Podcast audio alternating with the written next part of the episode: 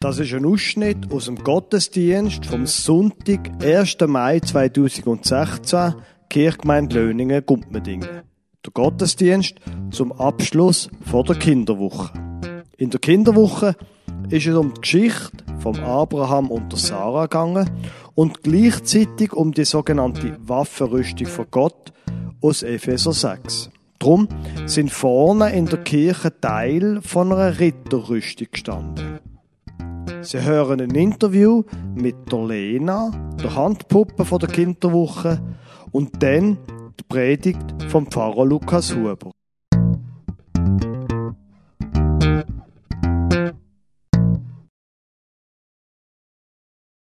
Aha, du bist also die Lena, ist das richtig? Ja, ich bin die Lena.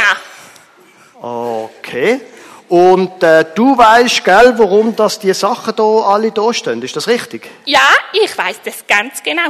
Okay. Aber du, Lukas, du bist doch der Pfarrer. Kommst denn du da nicht raus, was das ist? Ähm, nein. Nein, also dann erkläre ich dir doch das. Und ihr könnt alle auch ganz gut zulassen. Also das erste, siehst du das dort, das braune lange Teil. Weißt du, was das ist? Das da, da Ja, das ist äh, ein Gürtel. genau.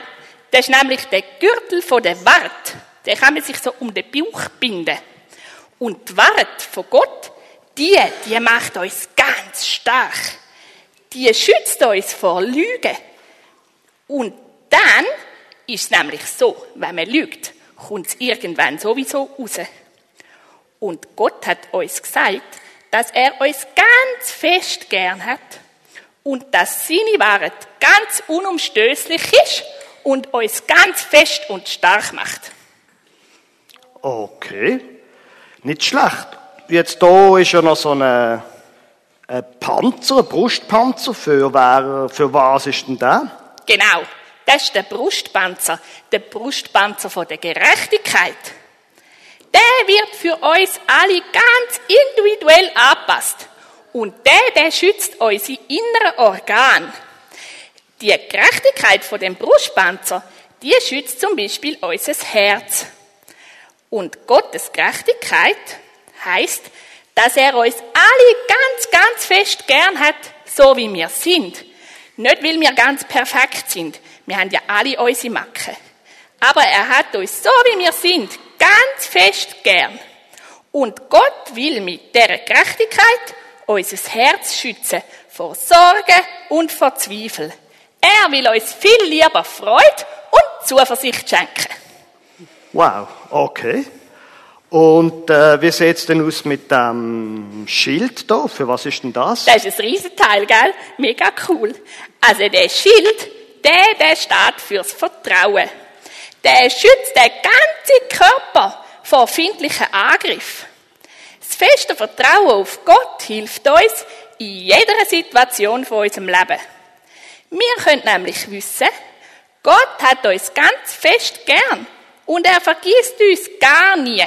Und auf das können wir immer vertrauen. Okay. Und dann haben wir da noch so Schuhe und wir haben da noch so einen so eine, ähm, Helm. Für was sind denn die da? Also die Schuhe, die fordern uns raus zum Losziehen in die ganze Welt. Und dann können wir alle Leute vom Frieden von Gott erzählen.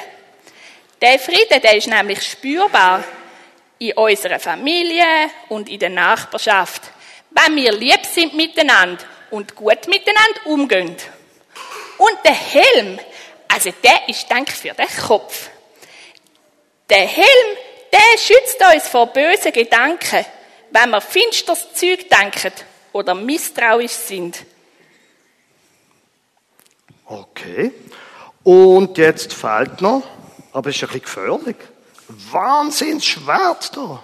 Ja, das riesige Schwert, das steht für das, was ich am allerkühlsten finde. Das Schwert, das steht nämlich für Gottes Wort. Also für all das, was in der Bibel steht. Gott redet in der Bibel die ganze Zeit davon, dass er uns ganz fest gern hat. Das sagt er ganz laut und deutlich. Du bist geliebt, sagt er zu uns in der Bibel. Über alle Massen habe ich dich gern. Das ist Gottes Versprechen an uns alle. Ich bin beeindruckt. Kommst jetzt auch draus, Herr Pfarrer? Jetzt, jetzt komme ich auch näher. Und wenn ich noch irgendetwas, wenn noch Fragen sind, dann komme ich nachher nochmal. Ist gut? Dann können wir, kannst du mir es noch erklären. Gut. Tschüss, Lukas. Also gut. Tschüss, Lena. Mach's gut. Das ist ja großartig. Sehr gut.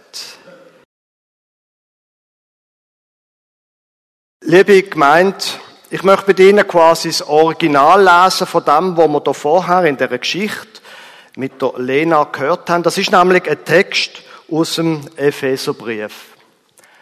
Bedient euch der ganzen Waffenausrüstung Gottes. Wenn es dann soweit ist, werdet ihr dem Bösen widerstehen können und noch aufrecht stehen, wenn ihr den Kampf gewonnen habt. Sorgt dafür, dass ihr fest steht, indem ihr euch mit dem Gürtel der Wahrheit und dem Panzer der Gerechtigkeit Gottes umgebt. Eure Füße sollen für die gute Botschaft eintreten, die den Frieden mit Gott verkündet. Setzt den Glauben als einen Schutzschild ein, um die feurigen Pfeile des Satans abzuwehren. Setzt den Helm eurer Rettung auf und nehmt das Wort Gottes, euer Schwert, das der Geist euch gibt. Liebe Gemeinde, das ist ein, ein alter Text. Gut, ich gebe zu, so die Leute, die gerne Computerspiele machen, die können da voll mitgehen. Aber so für alle anderen, wie zum Beispiel mich, wo nicht so ein Gamer ist, das ist ein alter Text. Der Text ist etwa 2000 Jahre alt. Eine andere Welt drängt von den Themen von damals und nicht unbedingt gleich zu verstehen. Ich habe darum gedacht, damit wir den Text ein bisschen besser können verstehen gehen wir nochmal zusätzlich 2000 Jahre zurück. Ins Jahr 2000 vor Christus. Wir sind jetzt also vor 4000 Jahren, 4000 Jahre früher als heute. Und wenn es Ihnen schwindlig ist, mir ist es das auch. Eine Geschichte vom Abraham. Am Anfang hat er Abraham geheißen, später hat Gott ihm gesagt, das soll nicht mehr Abraham heißen, sondern Abraham. Um die Geschichte ist es ja gegangen, wegen dem auch die Kamel, wegen dem auch das Musical, wo wir die Woche, wo wir heute die Woche einstudiert haben. Der Herr sprach zu Abraham, geh aus deinem Vaterland und von deiner Verwandtschaft und aus deines Vaters Hause in ein Land, das ich dir zeigen will. Und ich will dich zum großen Volk machen und will dich segnen und dir einen großen Namen machen und du sollst ein Segen sein. Und in dir sollen gesegnet werden alle Geschlechter auf Erde. Jetzt müssen wir da vielleicht eine kurze Pause machen, rasch innehalten. Wir leben hier in einer Zeit, wo es keine Nationalstaaten gegeben hat. Ich weiß, es gibt Menschen, die sagen, die Schweiz hat schon immer gern die Schweizer Demokratie seit Anfang der Zeit. Das ist nicht wahr. Wir leben hier in einer Zeit, wo es nur Familie gegeben hat. Und Familienbünd vielleicht. Wo man hat müssen selber für sich schauen. Die Familie, da ist die Rede von Nomaden, die sind durch Gegend gezogen. Ein grosses Gebiet haben sie bewirtschaftet. Klecki oder noch grösser. Aber spätestens beim Rhein ist dann vorbei gewesen. Und die, die auf der anderen Seite vom Rhein sind, das sind sicher keine Freunde gewesen. Also wir leben in einer Zeit, wo man hat müssen zusammenheben in der Familie, wo man hat müssen zueinander schauen. Und einfach, dass wir uns richtig verstehen. Damals hat es keine Flugzeuge gegeben. Damals hat es keine Auto gehabt. Damals hat es nicht mal Strassen gegeben. Und Brücken. Was ist denn das?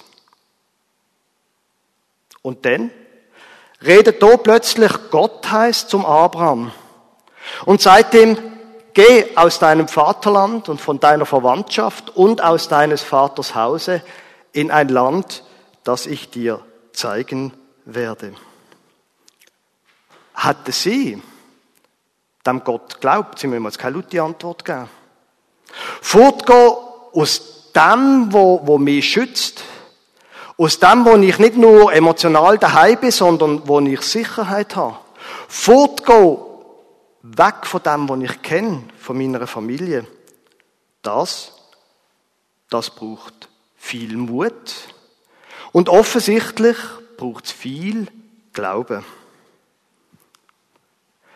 Setzt den Glauben als einen Schutzschild ein, um die feurigen Pfeile des Satans abzuwehren. Soll ich einen Schritt vorwärts machen? Soll ich weggehen? Da gibt es so viel Finden, wo soll ich das wirklich machen? Jetzt so ein so eine Schutzschild, speziell wenn er groß ist, da hat man ja den Eindruck quasi, da kann man sich jetzt dahinter kuren, das Schutzschild über sich tun und da bleiben, oder? Das ist doch das Bild von so einem Schutzschild. Aber das ist mindestens, wenn man es verbindet mit der Abraham-Geschichte, komplett falsch. Das Schutzschild vom Glauben, da ist dazu da, dass wir vorwärts gehen. Vorwärts, dort, wo es soll angehen. Dort, wo uns Gott einmal möchte haben. Gang fort, sagt Gott. Hatte sie Glauben? Ich sage Ihnen mal, was der Abraham gemacht hat. Da zog Abraham aus, wie der Herr zu ihm gesagt hatte, und Lot, das sie Neffe, zog mit ihm. Abraham aber war 75 Jahre alt. Ist nicht gerade der Jüngste, der noch weg ist. Der hat Mut gehabt. Als er aus Haran zog. So nahm Abraham Sarai, seine Frau, und Lot, seines Bruders Sohn, mit aller ihrer Habe, die sie gewonnen hatten, und die Leute, die sie erworben hatten in Haran, und zogen aus, um ins Land Kanaan zu reisen. Und sie kamen in das Land. Und Abraham durchzog das Land bis an die Städte bei Sichem, bis zur Eiche More. Der Abraham und Sarah werden seit 4000 Jahren als Vorbilder vom Glauben angestellt. Und wenn Sie häufiger Predigten hören, dann werden Sie das immer wieder hören. Sie sind Vorbilder im Glauben. Warum? Weil sie einfach gegangen sind.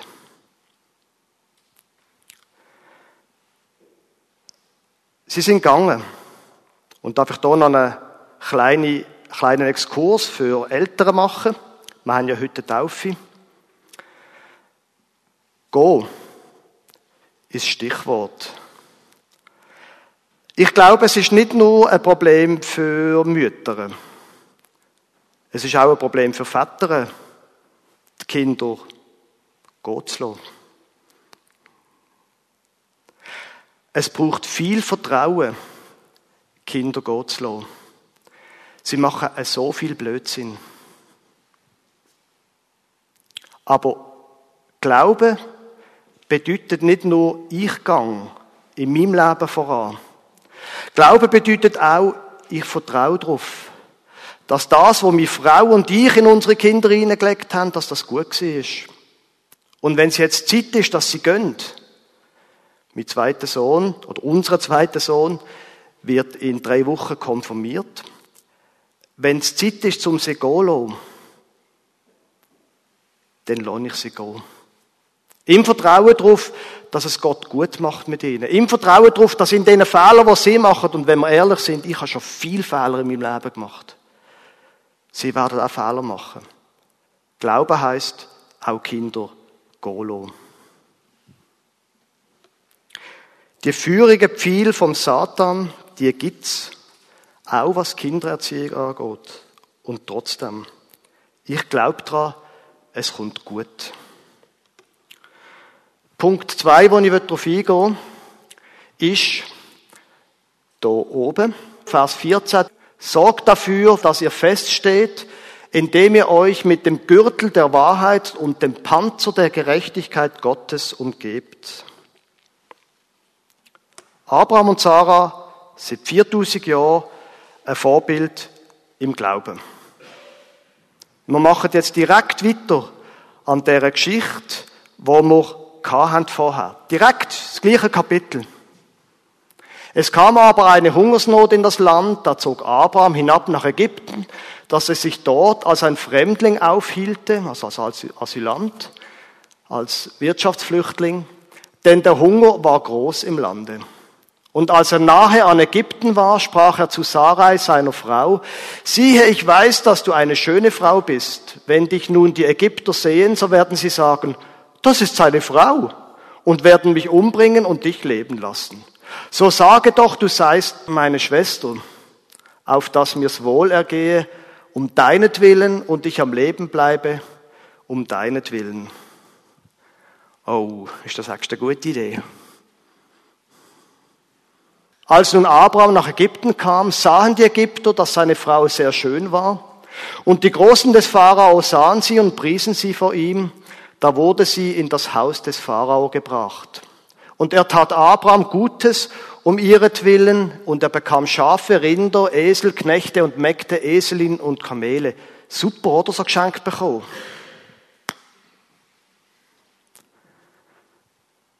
Ah. Spüren Sie es?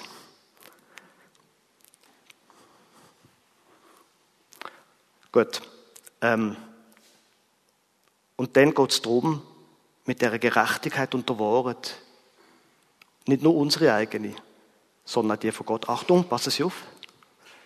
Aber der Herr plagte den Pharao und sein Haus mit großen Plagen um Sarais, Abrams Frau willen, da rief der Pharao Abraham zu sich und sprach zu ihm, warum hast du mir das angetan? Warum sagtest du mir nicht, dass sie deine Frau ist? Warum sprachst du denn, sie ist meine Schwester, so dass ich sie mir zur Frau nahm? Und nun siehe, du, da hast du deine Frau, nimm sie und zieh.